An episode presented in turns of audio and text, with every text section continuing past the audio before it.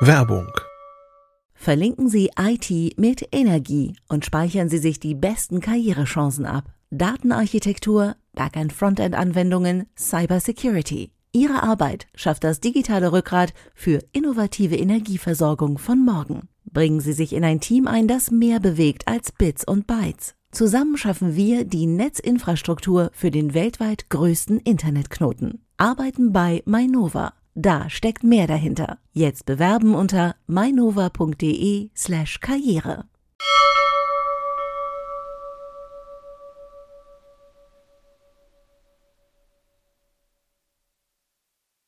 PV-Anlagen planen ist schwierig, wenn man das noch nicht gemacht hat. Mein Kollege Jan hat das schon öfters gemacht. Für ihn ist das jetzt fast schon Routine geworden und eigentlich ist es dann eher schwierig oder nervig eigentlich, die gleichen Formulare immer wieder zu machen. Und er hat aber eine Software ausgegraben, nämlich PV Sol Premium, mit der er relativ schnell ähm, so eine Planung machen kann und auch alle notwendigen Dokumente erzeugen kann, falls er es anmelden möchte. Und äh, für Anfänger ist das ganz cool, weil die Software nämlich äh, einen so ein bisschen durch den Prozess durchführt. CD Uplink. Genau. PV-Sol ist eine Software, die sich an Profis richtet, also an Solarinstallateure. Ähm, das ist der Marktführer in Deutschland, also die allermeisten, die irgendwie heute ein Angebot von ihrem Installateur bekommen, bekommen eigentlich am Ende einen DIN A4-Ausdruck aus PV-SOL. Das steht unten auch oft klein drin. Die Software gibt's aber auch in der Testversion. Die kann man 30 Tage testen. Also wenn man vorm Gespräch mit seinem Installateur schon mal das eigene Haus simulieren möchte, dann kann man das mit der Testversion ganz gut machen. Also, ja, also als Privatperson brauche ich ja eigentlich, ich habe Zeitpunkt X, wo ich eine Solaranlage plane, wo ich entschieden habe, ich möchte jetzt eine haben. Und wahrscheinlich bin ich ja in 30 Tagen fertig damit, äh, mein Projekt zu planen. Das heißt, äh, gibt es da irgendwelche Einschränkungen für äh, Privatpersonen, die das mal nutzen wollen? Die Testversion läuft 30 Tage. Ich kann damit alle Funktionen ausprobieren. Ich kann am Ende keinen PDF-Export für meinen Kunden machen. Ich bin ja auch kein Installateur, wenn ich das privat teste. Also die Testversion erlaubt keine PDF-Exporte am Ende. Aber Screenshots gehen. Screenshots gehen und einzelne Formulare kann man auch rausziehen. Aber dieses Kundendokument, das, was der Installateur mir eigentlich als Kunde aushändigt, das kann ich nicht generieren. Ja, cool. Okay, also im Prinzip bin, ist es schon fast verkauft an mich. Jetzt zeig mal, wie sieht denn die Software aus? Ja, die Software ist gegliedert in mehrere Punkte in der Leiste hier oben. Ich beginne damit, mein Projekt anzulegen. Hier kann ich jetzt, es richtet sich eben an Installateure. Ich kann jetzt hier irgendwie äh, Eckdaten des Projektes eingeben. So heiße ich. Und hier könnte ich meine Kunden verwalten. Mhm. Dann könnte ich auch die Adresse hinterlegen und dann wähle ich aus, welche Art von Software, äh, von Installationen ich machen möchte. Die Standardinstallation ist, ich habe Verbraucher und ich habe eine PV-Anlage. Ähm, es gibt dann verschiedene Optionen. Ich kann dazu noch ein Batteriesystem planen. Ich kann Elektrofahrzeug planen, Elektrofahrzeug und Batterie. Und dann kann er mir verschiedene, für dieses Szenario verschiedene Wirtschaftlichkeitsrechnungen machen. Ah ja, es gibt also sozusagen ein Preset für alle möglichen also alle Kombinationen, die man so kennt, was genau. man mit PV-Anlagen macht. Die Möglichkeiten, die es in Deutschland so gibt. Es gibt auch noch Inselanlagen, die sind wirtschaftlich schwieriger zu rechnen. Äh, hier machen wir einfach mal eine Standardanwendung. Netzgekoppelte Anlage, elektrische Verbraucher, keine Batterie dazu. Ja, also äh, wir können ja mal also Beispiel nehmen, damit man sich was vorstellen kann. Äh, zum Beispiel mache ich mir ein Garagendach voll mit ein paar Panels. Genau, ich habe vielleicht so viereinhalb kW oder so. Das, genau, ich habe gleich ein Beispiel mitgebracht. Ah, ja. Ähm, man kann auch mit dieser Software ganz gut rausfinden, wie wirtschaftlich ist eine Anlage ohne Speicher und wie wirtschaftlich ist eine mit Speicher. Also ich oh, kann ja, hier verschiedene Szenarien durchrechnen und dann habe ich eben einen Vorteil gegenüber einem Installateur, der hat ja eine beschränkte Zeit. Ich kann mich aber als Privatperson ja auch mehrere Abende hinsetzen und äh, Simulationen hier durchrechnen. Ich glaube, das ist eine ganz attraktive Nutzung. Ja, auf jeden Fall. Dem Installateur Zumal sagen, was ich, ich ja eigentlich auch, äh, ich kann ja meine Datei dann an den Solateur weitergeben. Also wenn der dann wahrscheinlich ja sowieso auch PV-Sol benutzt und ich habe dann irgendwie eine attraktive Rechnung gemacht, dann würde es ja eigentlich Sinn ergeben, dass ich sozusagen das einfach nehme und sage, hier Herr Solateur, ich habe hier schon mal was vorbereitet, gucken Sie noch mal drüber, dass das alles so passt. Aber wenn ja, dann bauen Sie das so. Genau, er kann die Software, äh, die, die Dateien aus der Software in der Vollversion importieren. Ähm, als nächstes kann ich den Standort angeben. Wir sind jetzt in Hannover. Das ist wichtig, damit die richtigen Klimadaten für den Ort benutzt werden für die Simulierung, für die Simulation der Erträge. Also Ist das auch irgendwie mit Wetter oder nur so Breitengrad? die Software kennt Wetterdaten des deutschen Wetterdienstes, Ah ja, sind alle in cool. Datenbanken hinterlegt und versucht dann eine möglichst genaue ähm, Schätzung, wie viel Ertrag ich habe, inklusive Verschattung und Teilverschattung und sowas. Mhm. Als nächstes, ich gehe oben die Reiter einfach weiter durch. Als nächstes muss ich einen Verbrauch hinzufügen. Hier sind Profile hinterlegt. Ich kann auch genaue Lastprofile, wenn ich selber gemessen habe, äh, wenn ich genau weiß, was ich zu welcher Stunde verbrauche, kann ich hier Profile hinterlegen. Wir machen jetzt mal einen Standard. In welchem Dateiformat wäre das? Das kann ich hier ohne Dateiformat, das könnte ich hier äh, einzeln in die Software reinklicken. ah, okay. Also es ist dann doch relativ viel Aufwand, dann die Daten da einzugeben. Genau, das lohnt sich vermutlich erst, wenn ich also irgendwie ich muss sozusagen händisch dann Excel-Sheet äh, übertragen. Ja. Ja, einfacher ist es, ich nehme das Standardlastprofil zwei Personen mit zwei Kindern in diesem Fall. Ähm, das hat einen Jahr, Jahresverbrauch von 4300 und das scheint nach diesem Lastprofil ein typisches Profil übers Jahr zu sein. Mhm. Das wäre jetzt mein Verbrauch. Ein Auto habe ich jetzt nicht definiert, einen Speicher möchte ich jetzt auch nicht haben. Und dann komme ich in den nächsten Reiter, die 3D-Planung. Das ist die Funktion, die in der PV-Soll Premium enthalten ist. Es gibt eine 2D-Planung und eine 3D-Planung und die 3D heißt Premium. Ähm, hier habe ich jetzt die Möglichkeit, 3D-Planung durchzuführen. Jetzt fragt er mich, welche Grundlage ich nehmen möchte. Und ich kann theoretisch eine Google Maps Grundlage nehmen und auf einem bestehenden Google Maps Haus planen. Das geht so gut, wie die Satellitenbilder sind. Manchmal erkenne ich auf Google Maps Schornsteine und sowas nicht so gut. Ähm, manchmal reicht die Auflösung nicht aus. In einigen Regionen reicht sie aus. Das heißt, wenn ich also sehe, dass in Google Maps mein Haus in irgendeiner Form schon drin ist als äh, räumliches Modell, dann kann ich das Genau. benutzen. Ich nehme aber mal die andere Variante, einen Grundriss. Den habe ich äh, mir vorher beim Architekten besorgt. Das ist auch ein real existierendes Haus. Bevor ich jetzt weitermachen kann, muss ich der Software jetzt sagen, wie breit denn ein Pixel ist, also den Maßstab angeben. Und dazu gehe ich auf dieses Zahnrad und muss dann diese Anzeige hier verschieben. Einmal auf diese beiden Markierungen. Da hat der Architekt nämlich eine Markierung gemacht. Das längste Maß im Grundriss ist eigentlich das Sinnvollste. Genau, da sage ich jetzt mal, das sind 23 Meter, elf, so steht es hier auf der Zeichnung. Und jetzt kann ich das Projekt einrichten. Jetzt sehe ich eine grüne Wiese und auf der grünen Wiese erscheint meine Zeichnung. Und dann kann ich beginnen, dieses Haus nachzubauen. Das kann ich beliebig detailliert machen. Wir machen es jetzt mal ein bisschen rudimentärer, um das Prinzip zu zeigen. Ich kann jetzt hier ein Polygon zeigen. Mit diesem Polygonwerkzeug wähle ich die Außenkanten des Gebäudes an und ich könnte jetzt das Haus nachbauen.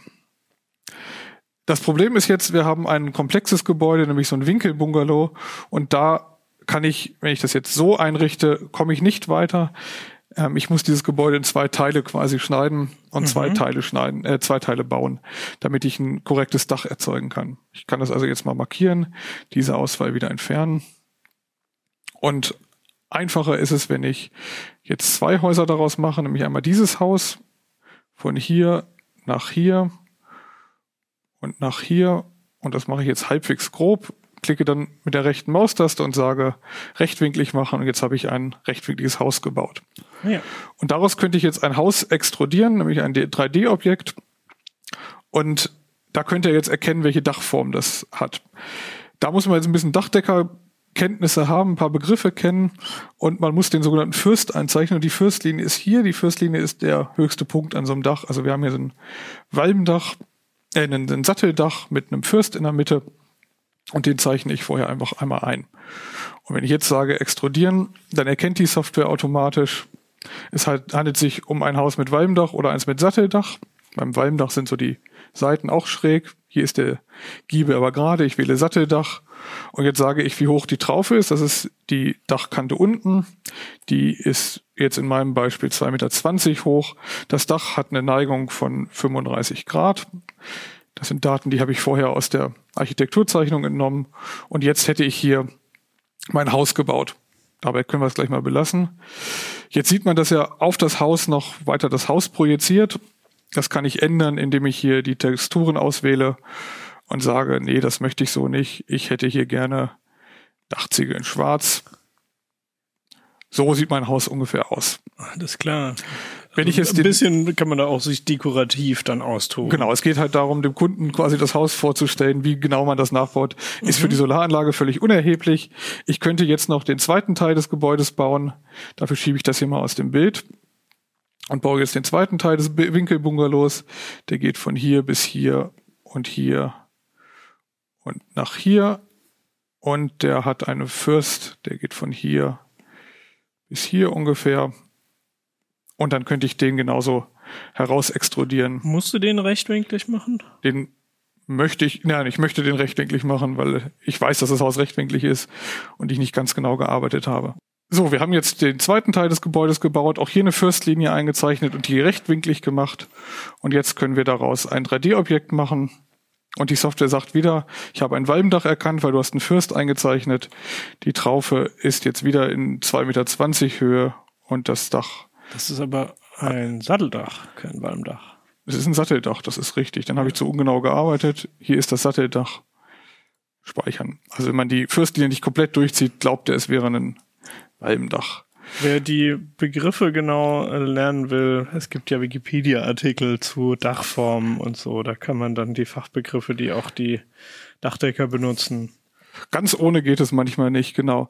Dann deaktiviere ich die Kollision und sage, die beiden Objekte dürfen jetzt ineinander verschoben werden und genau das mache ich jetzt. Und damit habe ich jetzt mein Winkelbungalow nachgebaut. So sehe der jetzt aus. Hier mache ich jetzt auch noch schwarze äh, Texturen rein und dann sieht das Ganze schon mal aus wie mein Haus. Und damit wollen wir es jetzt auch belassen. Wir können jetzt eine einzelne Dachfläche oder ein Haus aktivieren und dann springt er hier rein und sagt, so sieht mein Dach aus. Das wäre jetzt der zweite Teil meiner Arbeit. Ich könnte das Ganze jetzt noch verfeinern und hier zum Beispiel noch Schornsteine ins Bild ziehen. Ich könnte weitere Hindernisse, Dachfenster auf das, auf das Dach aufbauen äh, und damit Sperrflächen definieren. Das sparen wir uns jetzt alles. Äh, hier kann ich mir sehr, sehr viel Mühe geben, um danach gut Module puzzeln zu können. Und genau darum geht's ja bei der Software eigentlich. Ich will Module unterbringen. Und hier ist eine der ersten Kernfunktionen. Ich kann Module aus einer Datenbank auswählen. Uh, das ist ja praktisch. Und die Datenbank ist unglaublich groß. Es sind mehrere 10.000 verschiedene Module drin. Wir können jetzt also irgendeinen Hersteller nehmen, der uns gerade einfällt. Ich versuche es mal mit Yasolar. Das ist ein Hersteller, den ich kenne. Und ein Modul, das ich vielleicht schon mal gesehen habe. Nehmen wir hier mal ein 415 Watt Modul, ein Monokristallin. Das wäre so eine übliche Größe, die man heutzutage. Genau, das ist ein Modul, was es gibt. Die Software kennt alle elektrischen Parameter und kennt aber auch die mechanischen Parameter, also im Kern die Größe. Und jetzt habe ich dieses Modul hier als mein Standardmodul eingebaut und jetzt kann ich das auf verschiedene Weise auf meine Fläche ziehen. Ich könnte hier so ein einzelnes Modul hinlegen. Ich könnte aber auch sagen, ich möchte hier so einen ganzen Rahmen aufziehen. Dazwischen sollen immer zwei Zentimeter Platz sein für meine Klemmen, die Modulklemmen. Und dann sage ich aufziehen und dann sage ich, mach voll das Dach. Und so könnte ich das jetzt hier drauf ablegen und hätte ähm, mein erstes Modul quasi definiert. Jetzt nehme ich eine andere Dachfläche, das ist jetzt hier die Ostseite. Jetzt sage ich, ich gehe wieder zurück auf die Karte und ich aktiviere vielleicht mal diese Fläche hier, dieses Gebäude und dann diese Fläche. Jetzt habe ich die Südseite und jetzt könnte ich hier unter Modulbelegung wieder sagen, ach komm, das machen wir randvoll. Und das ist eigentlich die Übung, die ich machen kann. Hier kann ich jetzt ein bisschen mitspielen. Ich könnte die Module noch querlegen und gucken, ob ich dann mehr unterbekomme auf der Fläche. Ich muss natürlich hier noch Randabstände einhalten. Ähm, die Software hilft mir auch dabei. Die könnte ich hier definieren. Und so kann ich um Schornsteine, Dachfenster und andere Hindernisse drumherum ähm, versuchen, mein Haus zu planen. Ich habe mal so eine ähnliche Planung gemacht mit einem CAD-Programm und Inkscape. Und äh, also ich, am Ende sah das gut aus bei mir, aber ich habe äh, ungefähr die zehnfache Zeit gebraucht, bis ich da Genau, dadurch, dass einfach, dadurch, dass einfach Daten schon bekannt sind, ist das Ganze ein bisschen einfach. Ich sehe gerade, ich habe mich bei der Höhe des Hauses ein bisschen verhauen. Das sieht eigentlich anders aus, aber wir belassen es mal trotzdem dabei. Ja, du hast jetzt ein bisschen ein ungewöhnliches Bungalow ge geplant. So, Das so hat- war es das nicht, das so hat war es nicht gedacht. Ein höheres Dach, da passen drei Reihen Module drauf. Für Müssen Solar wäre es ja gut. müssen wir jetzt mit leben. ähm, wir haben die Möglichkeit, Aufständerung zu planen, wenn wir auf Flachdächern arbeiten. Das haben wir jetzt in diesem Fall nicht. Und wenn wir dann fertig sind und sagen, wir haben jetzt zwei Seiten gebaut, ich könnte noch mal eine dritte Seite bauen. Nehmen wir die Seite auch noch. Hier möchte ich jetzt auch noch Module unterbringen. Aufziehen. Genau. Und dann ziehe ich mir hier auch noch mal 8 mal 2 Module, also auch noch mal 6 kW aufs Dach. Und wenn das abgeschlossen ist, kann ich an den Bereich Modulverschaltung gehen. Da ist die Aufgabe, den passenden Wechselrichter zu finden. Und auch dabei kann mir die Software helfen. Ich sage jetzt hier, alle Unbeschalteten möchte ich gerne verschalten. Das sind diese drei hier. Und ich möchte die drei bestenfalls zu einem Wechselrichter zusammenfügen. Deswegen markiere ich jetzt alle drei und sage, mach gemeinsame Planung. Wobei das ja jetzt drei Dachflächen sind, die in unterschiedliche Richtungen gehen. Das heißt, äh, ich bräuchte einen Wechselrichter mit mindestens drei MPPT. Genau, auf die Idee ist die Software auch schon gekommen. Die würde mir jetzt nicht versuchen, den Süd- und den Oststring auf einen oder die Süd- und die Ostmodule zu kombinieren. Das weiß sie, sie versucht immer Module gleicher Ausrichtung zu einem String zu machen. Ähm, so wie Module sind auch Wechselrichter hinterlegt in der Software. Ich kann jetzt also sagen, ich nehme einen Wechselrichterhersteller, den ich kenne, gucke mal, was es hier gibt. Und jetzt sind wir schon bei ziemlich großen Wechselrichtern, weil wir doch relativ viele Module untergebracht haben. Hier hätte ich jetzt einen 33 kW Wechselrichter.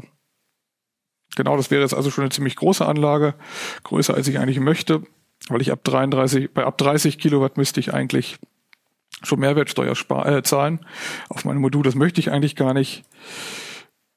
Ähm, Da könnte ich jetzt in der Software quasi in den vorherigen Schritt zurückgehen, die Module nochmal anders anordnen, falls ich sagen will, okay, ich bleibe jetzt gerade so drunter. Genau, das würde ich wahrscheinlich auch tun in der Realität. Ich bin jetzt hier mal auf die deutsche SMA äh, gegangen und habe hier einen Wechselrichter mit 25 und mit 20 ins engere, in die engere Wahl genommen. Man sieht hier so grüne Haken, das sind Wechselrichter, die grundsätzlich passen könnten nach Auswahl der Software. Und dann gibt es die Möglichkeit Verschaltung vorschlagen. Und jetzt sucht mir der, die Software eine Kombination dieser möglichen Wechselrichter, also die, die mein Installateur zum Beispiel hat, und baut mir daraus Strings und schaut, ob die Strings elektrisch passen. Okay, das ist cool, dass das so automatisch geht. Ich kann dann die Anlage also prüfen und sehe hier, der Wechselrichter ist hat eine Überdimensionierungsfaktor von 113, massiv im grünen Bereich. Ähm, und die Leistung meiner Module liegt bei äh, 17 Kilowatt und ich habe 22,5 Kilowatt ähm, maximal auf diesem Wechselrichter. Ich bin also unter 30 doch geblieben. Ähm, das ist also auch ein gut dimensionierter Wechselrichter. Und jetzt kann ich mir die einzelnen Strings nochmal anschauen, sehe, welche Spannungsbereiche die haben. Aber ich sehe, dass die, die Spannung hier absolut im grünen Bereich ist. Auf allen drei Strings. Ein String ist ein bisschen kleiner, die anderen beiden sind vergleichsweise groß.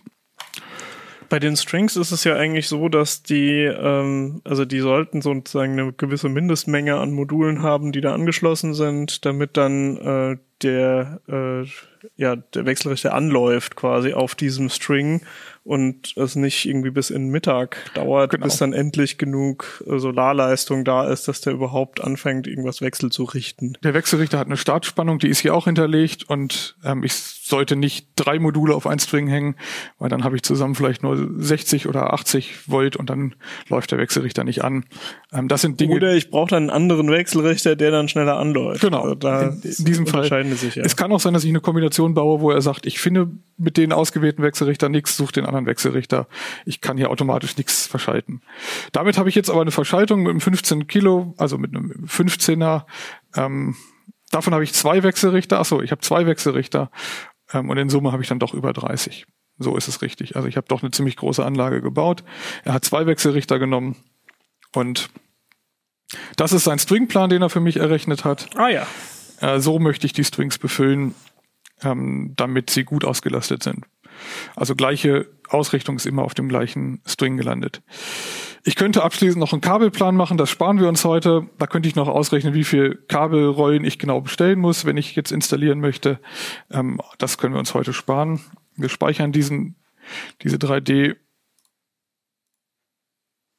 Kann ich auch äh, Befestigungsmaterial, Dachhaken und so Sachen, kann ich da auch mitplanen? In der neuesten Version ist hier unter Modul Belegung ein Export für einen Hersteller aber nur. Das ist der Hersteller K2, der arbeitet jetzt mit denen zusammen. Da kann ich hier den Export machen, sagen, was ich bauen möchte und das in das Online-Tool dieses Herstellers werfen. Ansonsten muss ich Befestigungsmaterial beim Hersteller meines Materials planen. Also ich meine, es ist natürlich auch kein Hexenwerk, das äh, selber auszurechnen, aber ich könnte ja zum Beispiel auch sagen, ich äh, lasse mir diese Re äh, Liste von Klemmen und Dachhaken mal ausgeben und dann werden ja auch die gleiche Anzahl an Dachhaken von einem anderen Hersteller werden ja auch passen. Genau, aber hier würde man dann auf den Hersteller verweisen, wenn ich jetzt einen Hersteller meines, meines Profils habe, der hat meistens ein Online-Planungstool, das ich auch meistens kostenlos testen kann oder nutzen kann. Ah ja, cool. Ähm, K2 ist hier, wie gesagt, importierbar und exportierbar, dann landet es wieder zurück in der Stückliste. Ich sage, dass ich das übernehme ohne Kabelplan. Und jetzt mache ich eine Abschattungsanalyse. Die Software kennt ähm, ja, die Sonnenverläufe und rechnet jetzt 365 Tage die Beschattung durch. Mhm. Das heißt, wenn ich dann auch äh, Schornsteine und Satellitenschüsseln Genau. und so Zeug, wenn ich das alles eingeplant habe, wo wir uns jetzt die Zeit nicht dafür genommen haben, dann finde ich auch raus, äh, wie viel ich dann verliere, zum Beispiel durch einen Schornstein, der dann, was weiß ich, bis 10 Uhr Module Ja, das kann ich mir auch grafisch nochmal anzeigen lassen, wie rot oder grün meine Module sind. Äh, ich würde es hier aber auch sehen, die Westanlage hat ja auch zum Beispiel teilweise Schatten. Ja. wenn die Sonne morgens aufgeht. Ähm, das ist jetzt die Übersicht. Ich habe also 34 Kilowatt Generatorleistung geplant. Das würde ich jetzt nochmal auf 29,9 runterplanen, wenn ich die Anlage bauen müsste, um 19 Prozent Mehrwertsteuer und äh, Bürokratie zu sparen. Ähm, hier sehe ich jetzt die Pläne. Das sind Pläne, die der Netzbetreiber bei der Anmeldung auch haben möchte. Also die Blockscheidbilder, wie mein Wechselrichter angeschlossen ist, die könnte ich jetzt hier exportieren. Das wäre jetzt das Blockschaltbild, was der Netzbetreiber Ja, haben möchte. Das sieht doch recht professionell aus. Eine richtige Genauso technische Zeichnung. Gibt es hier Bemaßungen mit den Abständen zu den Dachkanten, die ich jetzt nicht sonderlich liebevoll eingestellt habe. Die werden hier alle bemaßt. Diese Dinger könnte ich auch alle exportieren und theoretisch auch eine Stückliste, wenn ich eine Rechnung schreiben oder ein Angebot schreiben wollte. Dann kommen wir zum letzten Punkt, das ist die Wirtschaftlichkeitsberechnung. Ich kann verschiedene Annahmen treffen, zu wie viel ich den Strom verkaufe. Ich habe jetzt hier den Satz, der gilt, wenn ich heute die Anlage anmelden würde. Ähm, eine 30 kW Anlage ist jetzt automatisch hinterlegt, EEG 2023. Äh, das ist auch Teil dieser Datenbanken. Und dann kann ich das Ganze mal rechnen lassen. Und jetzt kommt sozusagen die Wirtschaftlichkeitsanalyse. Also Genau, Wie, die- wie sieht das dann finanziell aus? Wir sind jetzt raus aus der Technik eigentlich und rein in den Zahlen, in der Wirtschaftlichkeit. Und hier kann mir die Software jetzt sagen, äh, wie viel Netzbezug ich wahrscheinlich noch haben werde, wie viel ich produziere. Die Anlage wird rund 30, 31 Kilowatt, 31.000 Kilowattstunden, also 31 Megawattstunden im Jahr produzieren. Und ich kann mir jetzt hier verschiedene Grafiken anzeigen. Das ist das Energieflussdiagramm. Da kann ich sehen, wie viel wohin fließt. 29.000 würden ins Netz gehen. Ich würde nachts aber immer noch 2.400 kaufen. Ähm, und ich würde nur 1.900 selber verbrauchen. Da könnte man sagen, diese Anlage ist völlig überplant. Es sind viel zu viele Module für das, äh, die Familie mit zwei Kindern. Ähm, die bräuchte dringend einen Speicher und ein E-Auto, weil sonst gehen 30.000 für 7 Cent ins Netz. Jo. Das ist, wäre jetzt wirtschaftlich grenzwertig. Schön, weil das Dach voll ist, aber nicht mehr sinnvoll. Das äh, sind wahrscheinlich Grünwähler, die einfach die Energiewende selber bauen wollen, aber Wenn, wenn man gutes Gewissen haben will, kann man das machen. Wirtschaftlich ist es so nicht mehr. Man sieht es hier in dieser äh, Monatsauswertung auch nochmal. ja, also wenn ich sowas sehen würde, würde ich äh, mir sehr überlegen, ob das Budget nicht auch für einen Speicher noch reicht. Weil, Genau, weniger Module auf alle mit, Fälle. Mit mehr Eigenverbrauch äh, hat man dann auch mehr Spaß an den Modulen auf dem Dach, weil die ja dann erstmal über den Tag den Akku auch laden müssen. Ja, das wären jetzt aber Dinge, die ich jetzt äh, in weiteren Schritten ausprobieren könnte, wenn ich diese Grundlagen erstmal angelegt habe. Könnte ich jetzt also nochmal einen Akku dazu planen, schauen, was dann rauskommt. Und ich kann mir jetzt ähm, in der Wirtschaftlichkeit zum Beispiel auch anzeigen, was in den Jahren passiert. Ich gebe am Anfang 50.000 für die Anlage aus. Auch den Wert könnt ihr noch eingeben. Und dann mache ich immer einen Plus von 2.500 ungefähr pro Jahr. Und dann könnte ich sagen, wann diese Anlage amortisiert ist. Die Anlage ist amortisiert äh, gar nicht. Also die ist auch nach 21 Jahren lohnt sie sich nicht. Ähm, die ist grandios schlecht geplant, die Anlage. Okay, ja, das ist doch mal ein äh, gutes Schlusswort. Ich glaube, äh, also nutzt gerne die Software. Es kostet ja eigentlich nichts. Ihr könnt damit eure Planung machen und macht sie dann besser als wir jetzt hier in unserem Beispiel, weil äh, eine Wirtschaftlichkeit nach zehn Jahren ist also durchaus üblich im Moment. Ähm, eigentlich ist es sogar, also wenn es um Balkonkraftwerke oder so geht, kann das sogar eher im Bereich von fünf Jahren sein oder so, wo sämtliche Investitionskosten wieder drin sind durch den gesparten Strom. Balkonkraftwerk ist ein gutes Stichwort. Ich muss kein Haus bauen, um Module platzieren zu können. Ich kann damit zum Beispiel auch einfach auf der grünen Wiese ohne viel Aufwand mal ein Balkonkraftwerk in verschiedenen Ausrichtungen, Winkeln. Genau, ich könnte, ich könnte mir auch sozusagen mein Haus äh, planen, mein Mietshaus und dann meinen Balkon und dann würde sozusagen auch der Schatten, den das Haus auf die, die Module an meinem Balkon werfen würde, der würde dann in die Simulation mit genau, das eingerechnet. Würde sagen, das ist Overkill, eine Wirtschaftlichkeitsanalyse, aber wahrscheinlich macht es auch viel Spaß. Ja, also viele Balkonkraftwerke lohnen sich sowieso, äh, aber äh, quasi wer, wer es genauer wissen will oder Zweifel hat, weil das irgendwie so eine Hausecke ist und oder ein Baum davor oder so, äh, der kann sich's hier zumindest mal dann ein bisschen genauer angucken und kriegt halt wirklich auch übers Jahr irgendwie so eine Analyse. Man kann sich in der Genauigkeit aber auch wirklich verzetteln. Es gibt die Möglichkeit, die Durchsichtigkeit von Bäumen, also Bäume zu platzieren und die Durchsichtigkeit pro Monat festzulegen. Also wie, wie transparent der Laubbaum ist. Es geht wirklich bis in, in sehr tiefe Ebenen. Man muss nicht jede glaube ich, nicht jedes Detail einbauen. Ja, also meistens entscheidet sich, ob äh, eine Anlage wirtschaftlich ist oder nicht, äh, entscheidet sich relativ schnell. Das heißt, äh, ich kann dann wahrscheinlich noch mich vertun mit der Software und genauer planen und dann kriege ich halt eine bessere Analyse. Also eventuell entspricht das Modell eher der Realität dann nach zehn Jahren. Aber ähm, manchmal sagt man ja auch einfach, okay, ich habe irgendwie mir das Ziel gesetzt, ich will zum Beispiel keine Anlage bauen, die länger als zwölf Jahre braucht, um sich zu amortisieren. Und wenn ich das sowieso weiß, dann wird's mir ja, also wird's mich ja nicht stören, wenn sie sich nach neun Jahren amortisiert hat. Dann habe ich halt einfach ein bisschen mehr Geld gespart und ein bisschen mehr Strom gespart als gedacht. Und ähm, dann ist halt einfach nur gut gelaufen. Ja, frohes Ausprobieren, würde ich sagen. Frohes Rechnen. Ciao. Tschüss.